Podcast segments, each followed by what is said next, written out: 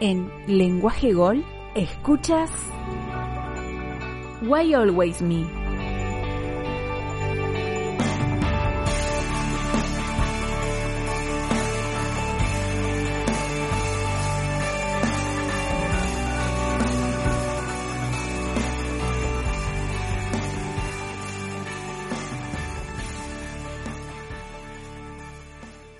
Bienvenidos a Why Always Me, un podcast dedicado a todo lo relacionado con el fútbol inglés.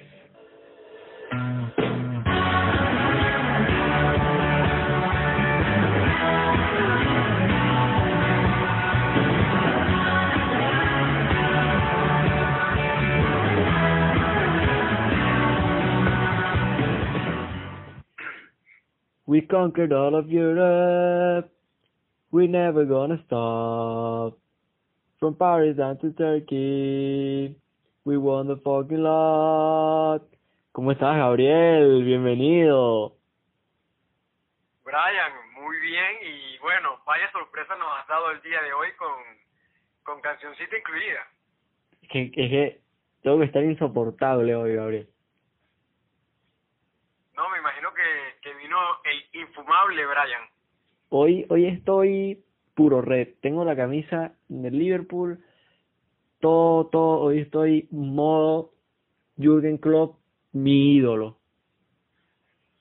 Y cómo no, amigo, eh, sabemos que ocurrió un acontecimiento social y por supuesto por eso estamos haciendo el día de hoy este episodio eh, para conmemorar lo que ha sido el título del Liverpool. Parece absurdo decirlo, pero bienvenidos al episodio especial Liverpool campeón de Premier League. Por fin, por fin en mi vida celebré un título de liga y es del Liverpool. Y también todos los aficionados de este maravilloso club en el que juegan jugadores como Sadio Mané, Mohamed Salah y lo dirige Jürgen Klopp que hace una rivalidad con el equipo de nuestro compañero Gabriel Pérez. Pero de eso no vamos a hablar hoy, o quizás sí más adelante, de quién es el más grande de Inglaterra, no se sabe. Ahora sí, la bienvenida como es. Yo soy Brian Márquez y ¿cómo estás tú, Gabriel? No, todo muy bien, Brian. Eh, encantado de, bueno, como siempre, hacer un episodio más eh, de este humilde podcast. Eh, sabemos que lo disfrutamos bastante. Te iba a preguntar, eso que, que mencionaste creó mucho picante ya, ¿no te parece?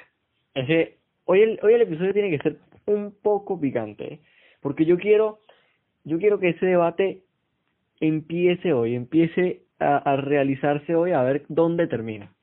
Bueno, será muy interesante, pero dada la circunstancia, yo creo que el Liverpool va a tener muchas cosas a su favor porque eh, son campeones actuales y gozan de un mejor momento. Pero igual creo que los argumentos para situar a mi equipo como el mejor están ahí. Pero la realidad, diría yo, es que los dos están como en el mismo lugar. Sí, porque algo, yo, yo digo algo, ¿no? Que también para, para ya empezar a, hablar en este episodio y eso, bueno, vamos a abrir con, con este debate, que mucha gente ya lo está hablando, por cierto, en Twitter, que el Liverpool ahora tiene 48 títulos de, o sea, Major Trophies, que son como los títulos, eh, ¿cómo, ¿cómo decirlo, Gabriel? Eh, sí, como los más grandes. Exacto. Ya no estaremos con, contando la, las 20 Community Shields que tiene United, por ejemplo. Exacto, exactamente. Son como, en, en realidad, como lo dice la traducción eh, textualmente, es eh, los títulos mayores que son eh, eh, tomados en cuenta. El Liverpool ahora tiene 48, el Manchester United 45, pero hay que tomar en cuenta algo que yo siempre digo. Yo no sé si el Liverpool vaya a repetir lo que hizo el United con Alex, Alex Ferguson. De hecho, muy pocos equipos, si es que ninguno que no sea el Manchester United, tuvo una monarquía, una de, de como un control total de lo, de lo que tuvo el, el United. El Liverpool sí es un equipazo ahorita, tiene jugadores que más o menos 8, 7 son lo mejor de su posición, pero no sé si no sé si igual es eso. El punto es que el Liverpool pues, en, en los viejos tiempos era muy grande, cosechó muchos muchos títulos y el United lo alcanzó con la grandeza de Ferguson. Yo creo que están en el mismo escalón, Gabriel. Yo no yo no sé si uno es más grande que otro, pero están ahí ahí. Sí, amigo, yo lo situaría en el mismo porque cada uno tiene tiene sus cosas a favor. Eh, por ejemplo, el Liverpool le ha ido mucho mejor en Europa, eh, sabemos que tiene más títulos de Champions League. Por ejemplo, el United podríamos resaltar que el equipo eh, cuenta con, con al menos una réplica de todos los trofeos que han existido, eh, importantes o no. Sabemos que ya hay a UEFA que no se disputan y el United es uno de los que lo consiguió alzar. Correcto, Gabriel. Sí, es uno de los de los récords eh, interesantes por parte del Manchester United. Pero bueno, ya eh, pasados estos primeros cinco minutos donde ya canté eh, Ale, Ale, Ale, no completa para no aturdir a mi querido amigo Gabriel, eh, abrimos con este debate. Vamos a empezar, Gabriel, por el allá el día, un día de octubre del 2015, cuando Liverpool anuncia el fichaje que los iba a devolver a la grandeza que son, que fue el fichaje de Jürgen Klopp como nuevo entrenador. Yo creo, Brian, que ese día, a pesar de las palabras alentadoras de Klopp, eh, muchos no creyeron en él. Hubo momentos difíciles, recuerdo yo, en donde el equipo parecía que no había evolucionado. Y ya luego de una temporada más, el Liverpool comenzó a tocar la puerta.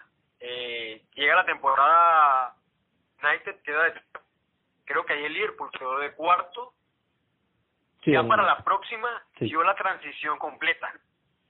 Sí, lo que pasa también, Gabriel, es que en el tiempo que eh, Klopp llegó y, y Roger se fue y lo despidieron, también habían rumores de Carlo Angelotti. Entonces, claro, en esa época estaba el, el, el, ese, ese debate que hasta hace unos dos años existía, que era el de que Klopp era un perdedor y que Ancelotti era eh, ganador de Champions, de cuántas ligas en cuántos países, que esto, que lo otro.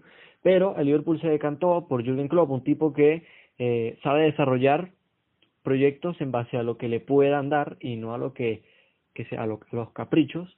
Y bueno, yo creo que su, sus primeras palabras en el club fueron eh, muy alentadoras en el sentido de que dijo que había que cambiar de que, como lo dijo en inglés, de, de había que cambiar de doubters a believers, o sea, de, de dudosos, de incrédulos a, a, a gente creyente, a gente que a, a gente que, que creyera en el proyecto y pues mira, lo que dijo fue real. También, también dijo una cosa que creo que fue la siguiente temporada, que si en cuatro años no ganaba un título, pues no me recuerdo si se iba del club o era que su idea era más o menos ganar un año, eh, un título cada año.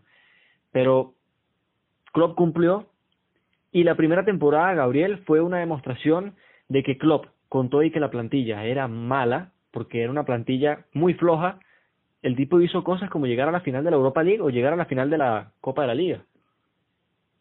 Sí, hablamos de que a pesar de todo, Klopp hizo cosas importantes desde el inicio, porque recordamos que la plantilla que él toma diría que estaba muy decaída. Había jugadores que realmente no tenían el nivel. Eh, Klopp eh, sacando poco a poco, fue trayendo los jugadores que él quería y por el precio que, que podía que podía ofrecer. Sabemos que hasta no hace mucho fue que el Liverpool empezó a gastar cantidades considerables, como en el fichaje de Van Dijk, eh, ya sea Fabiño, que igual lo considero una ganga, De pero Klopp se ha sabido, sí, el de Allison, eh, se ha sabido adaptar a, a la economía del Liverpool, lo cual ha sido sumamente importante y creo que pocos entrenadores fueran podido conseguir esta adaptación increíble para conseguir los jugadores que Klopp sí pudo. Yo creo, Gabriel, que la primera clave de Klopp y de Liverpool es cuando se va Ian Ayer, Ian Ayer que era el antiguo director deportivo, que era un inútil, a decir verdad, era un inepto, era un tipo que viajaba, viajaba a Ucrania a buscar a, Yarmo, a pon- ponte a, a, Yarmo- a Yarmolenka, que- Yarmolenka se llamaba. Yarmolenko, sí. Yarmolenko, Yarmolenko, claro, sí, sí, sí. Me acuerdo que fue a buscar a Yarmolenko a Ucrania y regresó fichando a, a, a Balotelli, o sea, fue una cosa que ni- inentendible. Y, quería fichar a Lois Remy, era, era un poco, poco absurdo, la verdad. El cambio total se da cuando entra Michael Edwards, que es el nuevo director deportivo de Liverpool, que es muy, muy bueno, la verdad. Y ahí se forja una, una conexión con Klopp que muy pocos equipos tienen una relación de entrenador y que la directiva le cumpla Lo que pasa es que Klopp entiende qué fichas es pedir, que no sean exagerados, y la directiva sabe que le tiene que dar eso si quiere generar logros deportivos también. No, y los méritos están. Eh, llegó Klopp, llega el cambio de director deportivo y los resultados comienzan a darse. Eh, se ve que se hace un buen trabajo. Cualquier franquicia ganadora o club eh, que quiera triunfar en el deporte debe entender que la administración del equipo es tan importante como el cuerpo técnico y los mismos jugadores. Por cierto, me había equivocado, por eso fue que dije Yarmolanca, es que Ayaneir fue a buscar a Conoplianca, me acuerdo de ese, de ese intento de fichaje. Me acuerdo de ese intento de fichaje. Sí, claro, claro. Él intentó fichar a Conoplianca y bueno, no se dio, la verdad es que bueno, se trajo a Markovic. La verdad es que poco tengo que comentar del serbio. Pero bueno, en sí, Gabriel, esa con, ¿cómo, Gabriel?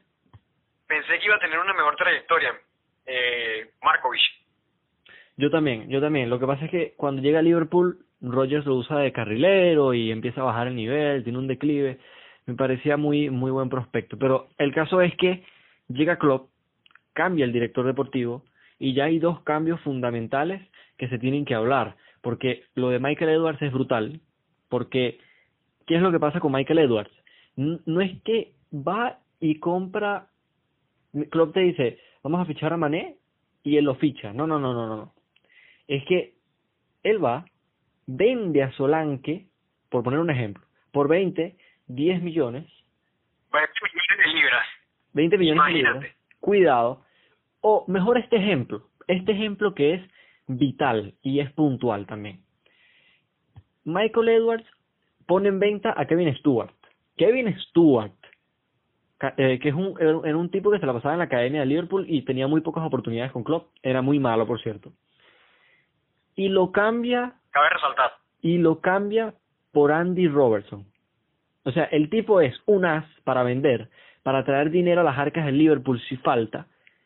Y es que Michael Edwards agarra una piedra, te la venden 10 millones y con esos 10 millones Klopp le dice, bueno, Klopp le dice, bueno, yo he visto que este jugador de este equipo descendido, porque también está esa política de fichar un, jugador de un equipo de, que desciende, y eh, me gustaría y con esos 10 millones que vendió la piedra, compra 5 millones de Robertson. Y ahora es el mejor lateral del mundo. Esa, esa es la función de Edwards que yo de verdad admiro, la, increíble cómo vende los jugadores. Eso siempre es muy apreciado en el director deportivo, ya que al ser en que normalmente se encarga de negociar eh, los traspasos, imagínate tener semejante habilidad para detectar el talento que sí puede ayudarte, traerlo por un precio módico incluso menor que, el del jugador que no te está sirviendo y lograste vender. Totalmente, totalmente, Gabriel. Y o sea, nada más con la venta de Ive, Jordan Ive y de Dominic Solanke por 15 y 20 millones respectivamente.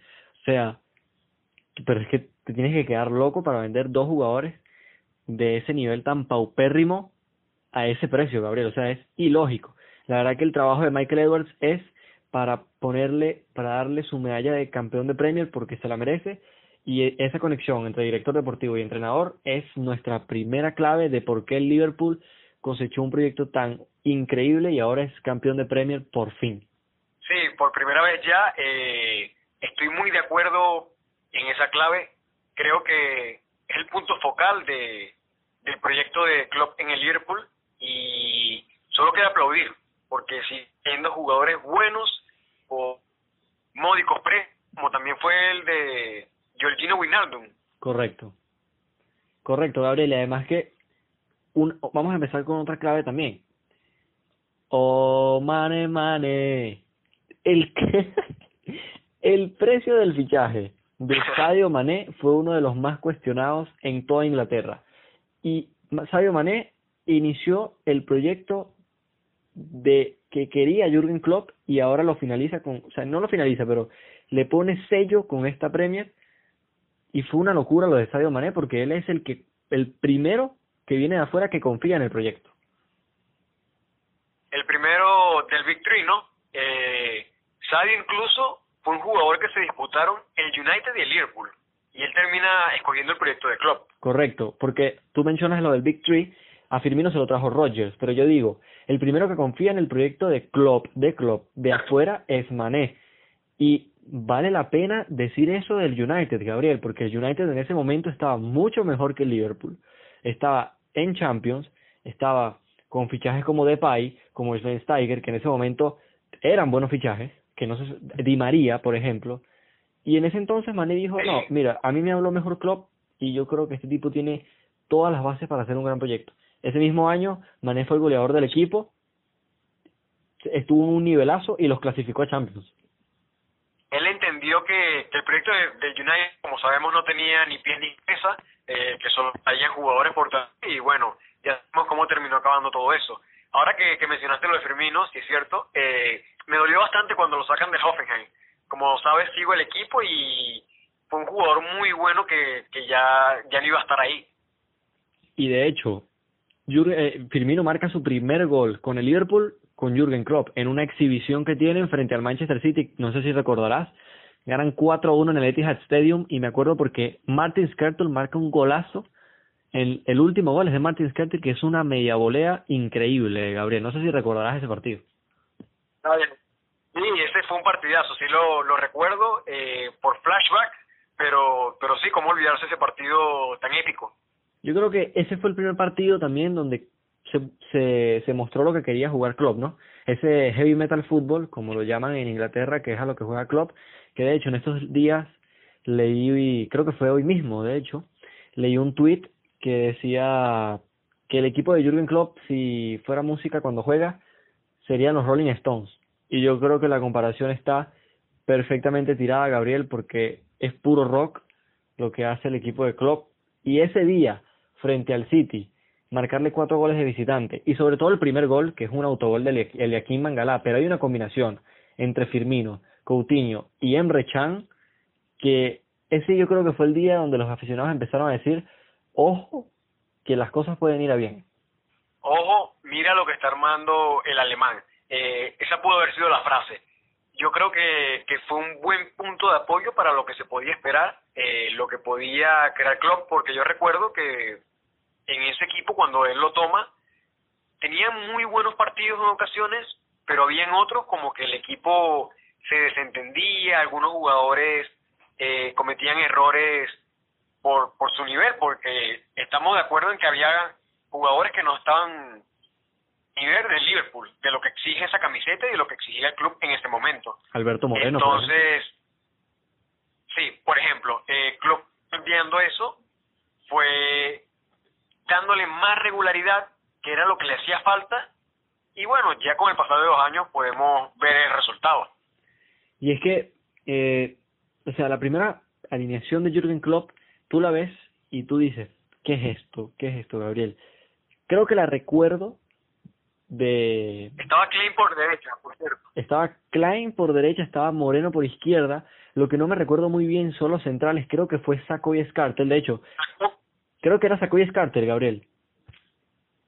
Sí, debieron ser ellos dos. También tengo ese recuerdo. Lo que sí recuerdo claramente, Gabriel, es la delantera. Felipe Coutinho, Divo Corigi y Adam Lalana. Toma. Imagínate, bueno, Origi de hoy sigue ahí, igual que la lana, aunque sabemos que el inglés está a punto. Sí, pero eh, te dice, te dice que Klopp, o sea, con una plantilla, con Sacó y Scartel de centrales, Moreno, lateral izquierdo, Klein en el derecho, que Klein me gustaba, de hecho, Klein sí, sí era lo único bueno, Miñolet en el arco, Klein, por Dios. Bueno, lastimosamente nos quedó de ver yo no sé, Gabriel, si tanto Klein nos deja de ver con Klopp, si no es que es que se lesiona y aparece el fenómeno que es Alexander Arnold, Gabriel, o sea, es es una locura. Sí, pero ese en ese entonces eh, que fue cuando también rompió Luke Show, eh, estaba llamado a mirar la década básicamente y ya luego, como bien mencionas, ocurrió la lesión, eh, aparece el tren de Liverpool y bueno, adiós luz que te apagaste. Sí, Gabriel, y, y nos estamos desviando un poco de la clave que es Mané, que fue el primero que confió en el proyecto, y si hay que decir algo aquí, ese mercado fue muy, muy bueno, porque ese mercado también llega Georgino Wijnaldum, que eso es un nombre muy, muy importante para la lista. Llega de un descendido Newcastle, ¿no? Sí, señor, sí, señor. Jugando de media punta. Sí, eh, recuerdo yo. Eh, bueno, lo de Mané, para concretarlo, eh, pocos jugadores pueden aportarte el desgaste, la velocidad, el sacrificio, la entrega y pasión que, que te da Sadio Mané, o bueno, sádico Mané, como me gusta decirle. sí, y ojo, no estamos diciendo que sea un sádico violador, es que en Venezuela, hay que explicarlo, hay que explicarlo. sí, por favor. En Venezuela se le dice sádico, sádico a un, a un jugador muy bueno, a una persona que es muy buena en la cancha, así que cuidado por ahí, cuidado por ahí. A, un, ¿Cómo, a un jugador que roza la excelencia. Correcto, correcto. O sí, sí, o no, simplemente se le dice adiós y ya. Adiós, sí, también, también es válido. Ese primer mercado fue la clave también esa temporada porque Jürgen Klopp eh, consiguió concretarse ese 4-3-3, ese heavy metal fútbol que ya sabíamos que pintaba para algo bueno. Sadio Mané enchufadísimo, Firmino, Coutinho. Y la siguiente temporada, Gabriel, es nuestra tercera clave, que es la llegada de Trent Alexander-Arnold al primer equipo. Ojo con esto. De Alex Oxlade-Chamberlain. Y, Ojo con eso. Y en el mercado invernal, Virgil van Dijk. Esa, esa es la estampilla que, que terminó de solidificar el proyecto. Eh, van Dijk le dio otra cara defensivamente hablando al equipo y a raíz de eso el, el Liverpool comienza a jugar con más dominio de balón, eh, saben que están mucho más seguros atrás y sus ataques comienzan a ser más potentes. Yo creo que revolucionó completamente lo, lo que fue el equipo. Y ojo, ojo, que me perdí un poquito, hay otros dos fichajes. Y yo, yo no lo quiero llamar fichaje a este porque prácticamente fue un fichaje para Liverpool. La ida de Coutinho da paso a la llegada de Van Dyke y también Klopp se, no, no me gusta decir que se deshace, pero sí deja de tener un jugador que no le encajaba muy bien en ese 4-3-3, que estaba Mané, y estaba un señor que ahora es leyenda de Liverpool, que se llama Mohamed Salah. Sí, la verdad es que la venta de Coutinho fue genial, eh, le da posibilidad económica a Liverpool de de poder ingresar a, bestias, eh, de tener solvencia en las arcas y creo que fue la perfecta. que no quería que se fuera leño, eh, lo mejor que le pudo pasar al Liverpool. Totalmente, Gabriel. Y es que yo recuerdo que Klopp fue tan insistente con Van Dijk. Me acuerdo de que en ese mismo mercado, pero el de enero, esa misma temporada, pero en el mercado de enero, Gabriel, Virgil van Dijk hasta dio un transfer request, el Southampton no quiso que se fuera, Klopp no quería que, que Michael Edwards le diera más opciones, sino intentar eh, terminar ese tema este, por ese mercado e intentar en el siguiente mercado ir otra vez por Virgil van Dijk hasta que por fin el Southampton acepta. Y cuando llega el holandés primero que marca gol en su debut que fue en FA Cup defendió tremendo contra el Everton. Y la cosa es que le da una cara al equipo que no había visto antes Klopp, porque si algo tenía que mejorar Klopp era esa saga central y llegó el hombre que iba a solidificar todo. Sí, fue increíble, como te dije, revoluciona la pilla, eh, le da otro aire competitivo, la vuelve mucho más fuerte defensivamente, lo cual también termina repercutiendo en la posesión del balón y posteriormente en el de Liverpool. Eh, lo de Van Dijk fue increíble. Qué bueno eh, que Klopp pudo insistir hasta que dio. Eh, vemos que era muy bueno, lo que seguimos con el inglés, porque en el Southampton siempre jugaba muy bien. Pero yo creo que nadie se imaginó que de verdad eh, iba a ser esto. Claro, nadie aparte de Klopp, porque es el que termina pagando las millones de libras. Y Gabriel, eh, diste la clave, porque hay gente que piensa que Virgil van Dijk era un jugador del montón en el Southampton y no, no es así. Virgil van Dijk para mí en ese momento, para mí en ese momento era o el segundo mejor central de Inglaterra o el primero de Inglaterra y de los mejores del mundo ya, porque lo buscaba el Chelsea, lo buscaba el City, lo buscaba el Liverpool, era un jugador buscado por los grandes, escogió otra vez el proyecto de club, confía otra vez en este proyecto. Y ahí está, el mejor central del mundo. Otra cosa que también hay que decir, la venta de Coutinho da paso a que el Big Tree, el Front Tree, como le quieran decir, destaque como le dé la gana y en todas las titularidades que quiera, porque Mané, Firmino y Salah desde ese momento, irreemplazables del once, Gabriel. Sí, verdad. Eh, creo que lo he conversado contigo, eh, sí con varios amigos, no estoy muy seguro si lo hablé contigo, pero el año anterior, más que todo, le reclamaba a Klopp, eh, yo, claro, como fanático del fútbol inglés, que hacía pocas rotaciones a, a su frente de ataque. Sí, señor. Y eso podía generarle un desgaste excesivo al equipo y tal vez alguna lesión. Claro, no fue así, a excepción de Firmino, que, bueno, ya recordarás que terminó jugando Divock Origi, por ejemplo, en Champions, y no lo hizo nada mal. Correcto, pero no, no, no, no te apresures, porque todavía falta para hablar de ese, ese dios que se llama Divock Okot Origi. Pero ya va, vamos a darle, vamos a ver un momentico. Yo quería comentar algo también, que es que a, día de hoy eh, las lesiones siguen afectando a Liverpool, porque también es un equipo que necesita mucho de físico para jugar como juegan, en ese fútbol tan energético, tan, tan activo, tan buscando siempre el gol, buscando siempre atacar al defensor. Y hay un jugador de ese front three que muy pocas veces se lesiona y es Firmino. Y de hecho se termina lesionando lo que estabas comentando, que eran la Champions. Pero primero hay que comentar la increíble primera Champions que tiene Klopp en el Liverpool, Gabriel. O sea, el, nivel de esa Champions fue absurdo. Ese mediocampo, Ginny Henderson Milner, que a veces entraba Oxley Chamberlain, que dio eh, un partidazo entre el Manchester City, los tenía de hijos de hijos al City, Gabriel. Y esa Champions del front three y de, de ese mediocampo y de, de, todo Liverpool fue absurdo, absurdo. Sí, la verdad hicieron una competición muy buena. Eh, lamentablemente tuvo otro desenlace, por lo que ya conocemos, pero ahí fue cuando el equipo se comenzó a ver eh, sólido, se comenzaba a ver que, que había algo entre manos muy grande que el ya había vuelto prácticamente. Lo que no sabíamos era si iba a ganar la liga, pero las bases estaban sentadas para intentarlo. Exactamente, Gabriel. Y justamente llegan a la final de la Champions, siendo uno de los equipos con el fútbol más bonito que se haya jugado ese año. Yo creo que era el equipo que mejor jugaba ese año, a pesar de que terminó cuarto en esa liga, llega contra el Madrid.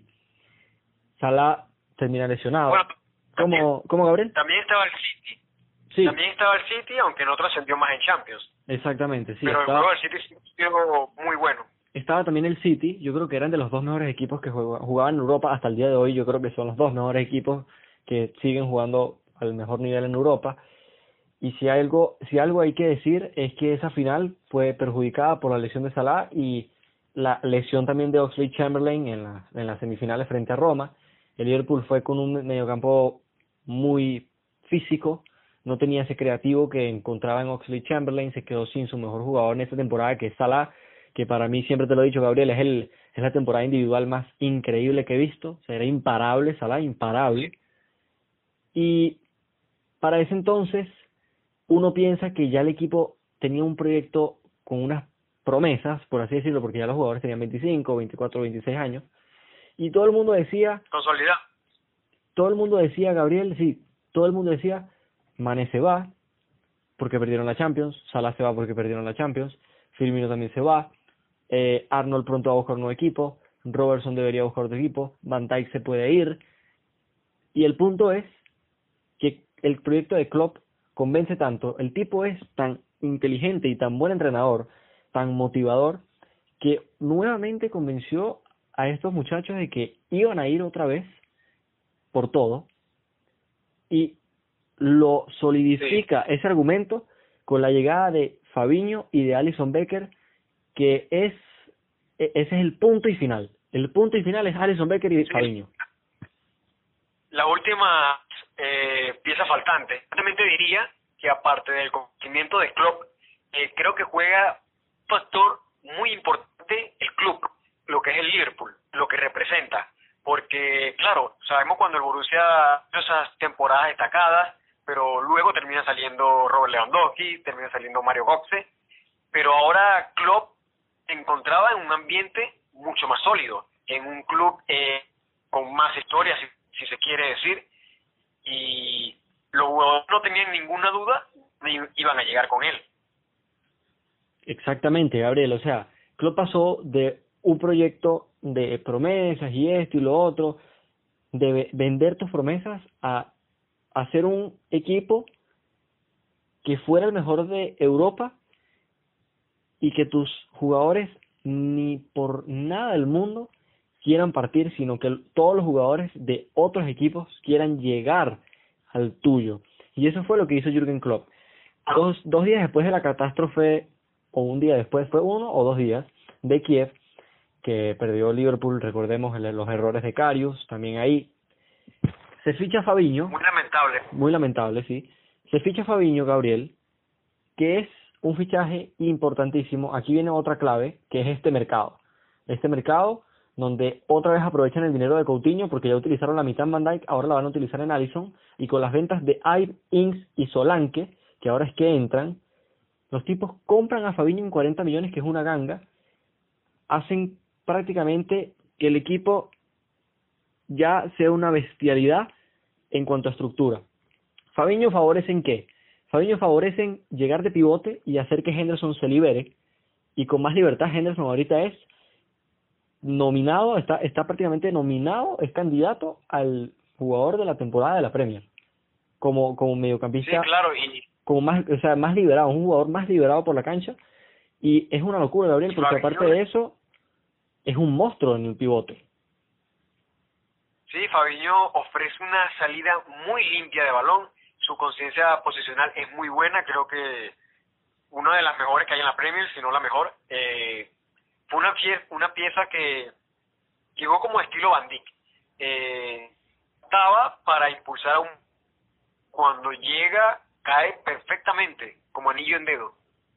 Porque yo te voy a hacer la pregunta, Gabriel, y yo creo que para mí sí. Yo quiero hacerte la pregunta a ti. ¿Tú crees que en ese momento, después de esa final, le faltaba un pivote a Klopp? Sí, claro, sí. Yo, yo, yo sí creo, Gabriel, porque claro, era un mediocampo muy físico y muy bueno. Milner, Oxley, Henderson, Wijnaldum, pero ninguno de ellos cumplía y era naturalmente pivote.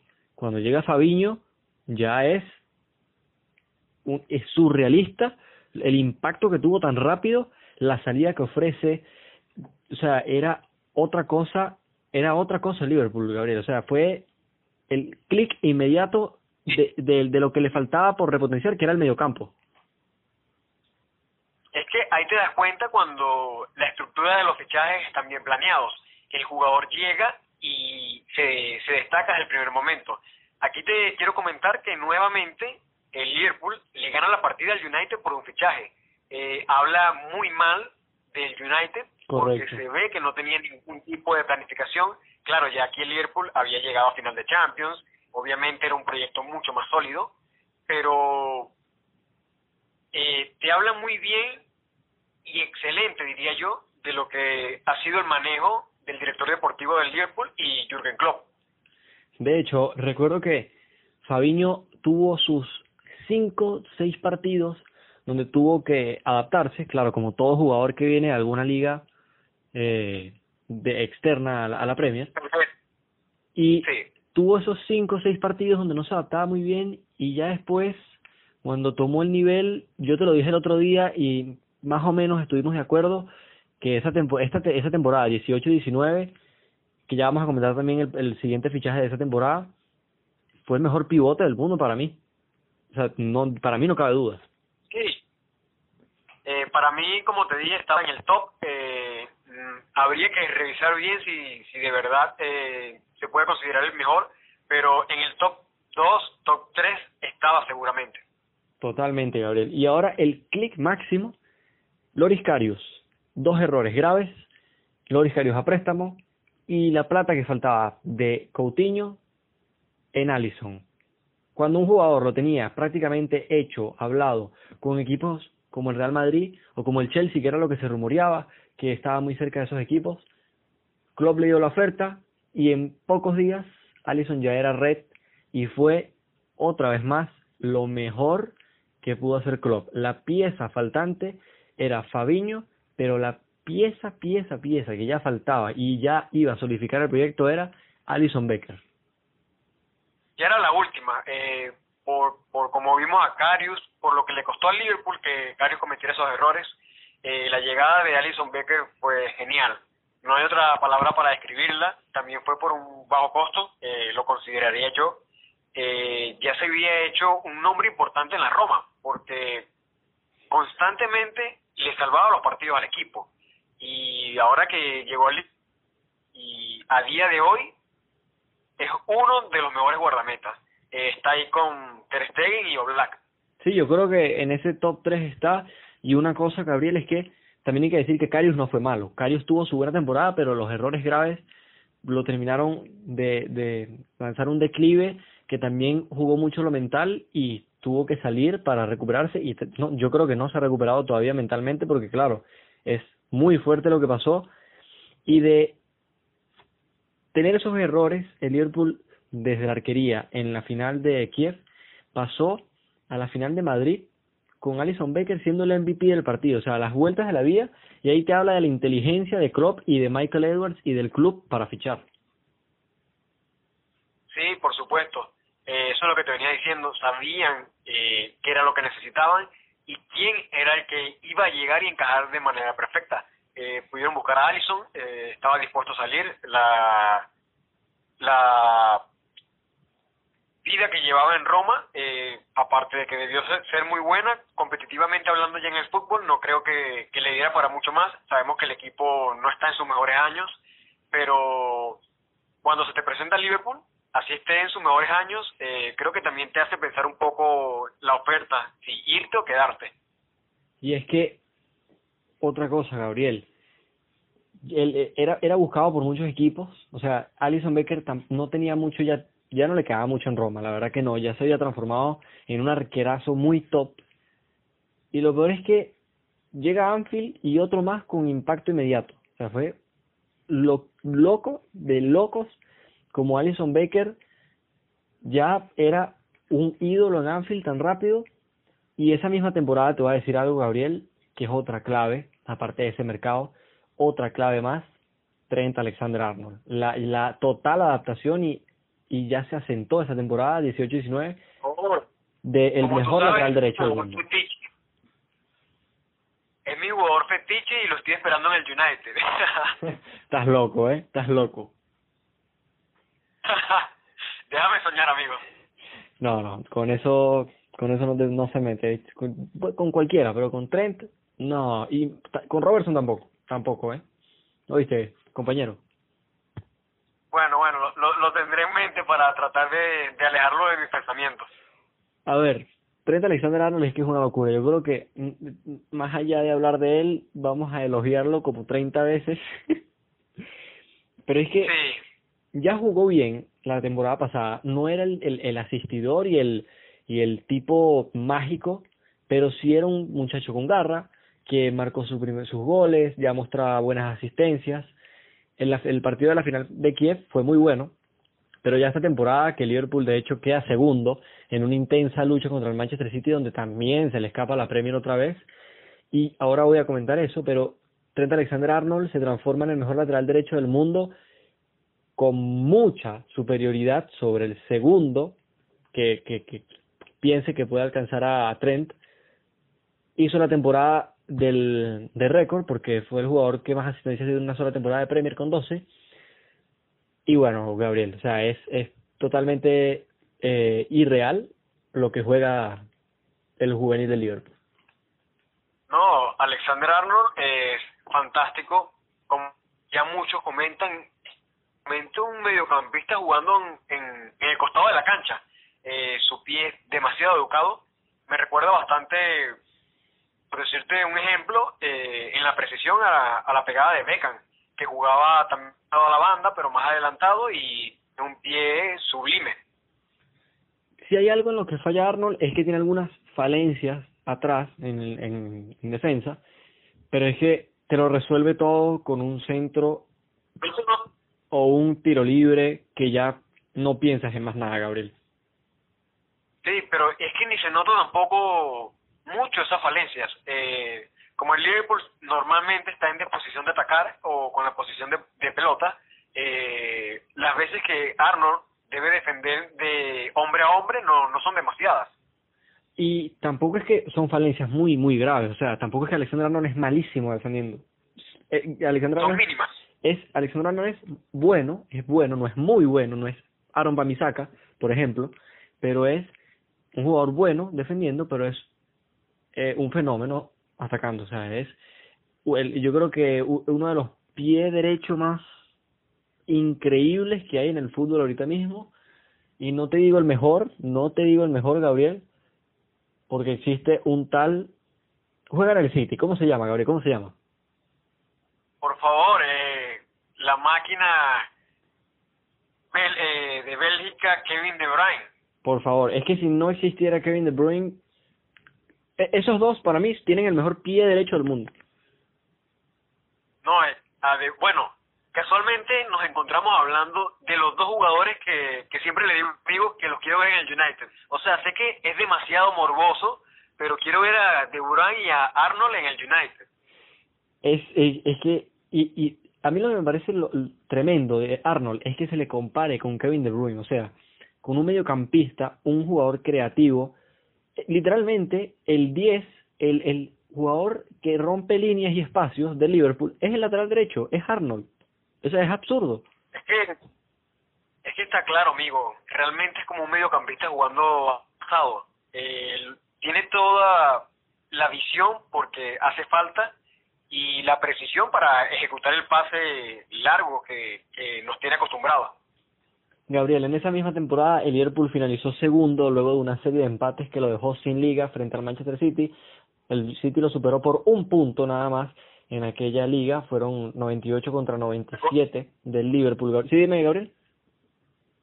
Recordamos el golazo de Company.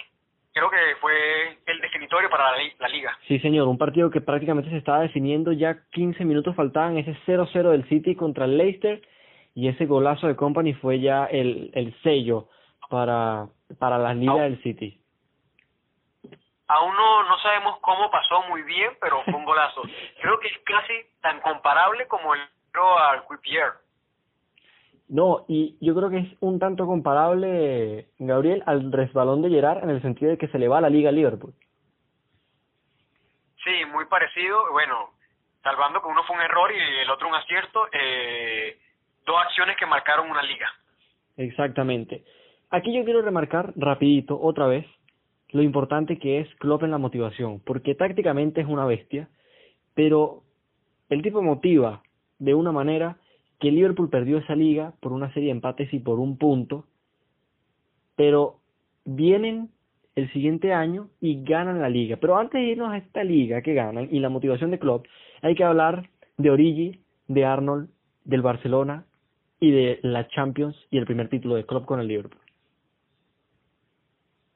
Eh, creo que a los amigos barcelonistas que estén escuchando esto, aparte de que no pasan por un buen momento, les va a doler mucho que recordemos esa catástrofe que vivió el equipo culé en Anfield. Gabriel, y o sea, fue un partido que el Barcelona había ganado la ida 3 a 0 y otra vez aquí entra el club motivador, el club que entra en la cabeza de cada jugador porque estaba sin Salah y sin Firmino y entró en la cabeza de Shakiri y de Origi y le dijo, ustedes dos van a ser importantes así como el resto de la plantilla. Allison se lució, Van Dijk y Matip lo hicieron, Arnold ni te digo, Robertson lo hizo, salió lesionado, entró Vainaldum, Milner se fue al lateral izquierdo, Milner cumplió como siempre, Vainaldum marcó dos y uno de cabeza increíble que fue el, el, el empate de, en el global y cada uno Klopp hace que cada uno de los jugadores se crea que pueden ganar todos los partidos y se lo creyeron y lo hicieron 4 a 0 y a la final con goles de Origi y con goles de Vainaldum Amigo, y te comento que tras haber perdido en Barcelona, el oh, yo creo que Klopp tenía muchas bases sólidas para, para animar al equipo. porque el resultado de que se vive en España fue muy holgado para lo que vimos en el campo de juego. Sí, fue mentiroso. Eh, me imagino que lo recuerdo. Sí, lo recuerdas muy bien y vimos tal vez algún gol de más o faltó un gol del Liverpool porque la verdad el partido no fue tan disparejo como, como se vio en el marcador. Recuerdo el golazo de Messi también de tiro libre, una delicia. Es que eso fue, eso fue lo que decidió ese partido, fue que estaba el mejor de la historia ahí, hizo ese gol, hizo otro gol más y bueno, Suárez también que marcó gol, pero o sea, eh, fue un partido donde Liverpool jugó increíblemente, pero no pudo. Y de hecho, Salah pegó en el poste, a Milner no le sale un disparo. O sea, hubo tantas oportunidades para Liverpool y un juego tan bonito ese día que de verdad yo no entiendo cómo el Liverpool no logró marcar un gol. Y luego viene Anfield, mítico como siempre, mítico y muy místico, mítico y muy místico también, porque todos los sueños ahí se hacen realidad. El Liverpool pasa a la final de Champions, gana el primer título y después de eso ya los jugadores del Liverpool se creen todo lo que le diga Klopp. Si Klopp le dice que van a ganar la Liga Rusa, lo hacen. Le dijo que iba a ganar la Premier sin ningún fichaje este mercado, ninguno, solo el de Seb Van de Berg por un millón y Harvey Elliott gratis, o sea, no tuvo bombas en el mercado, ay bueno, y Adrián San Miguel gratis, no tuvo bombas en el mercado, no hizo nada, y gana la liga con una distancia a Pep Guardiola, que para mí es uno de los mejores, tres, cinco mejores técnicos de la historia, por una diferencia de más de 20 puntos que uno se queda como, Klopp, ¿qué haces? Sí, la verdad ha sido abrumador, eh, no se le quita nada a Klopp, el Liverpool ha desplegado un fútbol fascinante, pero también hay que mencionarlo, el City estaba muy tocado en defensa, eh, sabemos que perdieron también a la porte por un gran tiempo, Rodri, que era el pivote a jugar esta temporada, no ha demostrado un gran nivel, eh, más allá de la precisión que pueda tener en los pases, 96%, 98%, creo que el español ha quedado a deber mucho, pero mucho. Totalmente, Gabriel. Y también algo que, que yo te quiero decir es que sí tuvo, sí tuvo problemas en, en la defensa, el City. Pero es que Pep Guardiola se lo pasa fichando laterales y el verdadero problema está en, en el centro de la defensa, Gabriel. Sí, es increíble. Eh, ese ese detalle de cuánto ha gastado Guardiola en jugadores defensivos y en este caso laterales, pero le terminó costando porque tampoco le dio oportunidad, eh, al menos como las que se pudo haber merecido a Eric García. Y otra cosa importante, creo que no puede pasar por debajo de la mesa, eh, se termina perdiendo por mucho tiempo al Leroy Sané, un jugador que venía siendo clave en el equipo. Y ya para terminar este especial Liverpool campeón de Premier eh, repasando todo lo, lo que hace Klopp, cómo evoluciona el equipo, los fichajes importantes. Yo te voy a decir algo, y es mi última clave de hoy, y es nuestra última clave para finalizar. Jordan Henderson ya es leyenda del Liverpool, pero leyendaza, gigante. No podría estar, no podría estar más de acuerdo. Eh, su, su evolución ha sido impresionante cuando él llegó a Liverpool, yo tengo un amigo muy cercano eh, que es aficionado Red y él le tenía mucha fe. A mí la verdad no me convencía, pero pasaron los años y Henderson se ha convertido en una pieza vital, eh, tanto como para el equipo anímicamente como futbolísticamente. Ha mejorado mucho. De verdad que da gusto, Gabriel, hablar con, con una persona que, que pueda hablar hasta, hasta del Luton Town. Así que De verdad que mis sinceras gracias por estar conmigo. Fue un gustazo, Brian. El episodio estuvo genial, yo lo disfruté mucho. Así que estén muy pendientes a nuestras redes sociales, como ya dijimos, arroba piso, el de Gabriel que es de Hurricane Piso, también lo pueden seguir, como no, en dominio inglés, ¿o no, Gabriel? ¿Cuál es el, el arroba? Sí, claro, eh, pueden seguirme en dominio inglés, así, tal cual. Así que bueno, pendientes ahí, mi, mi Twitter es arroba Brian Piso, así que... Chao, gracias.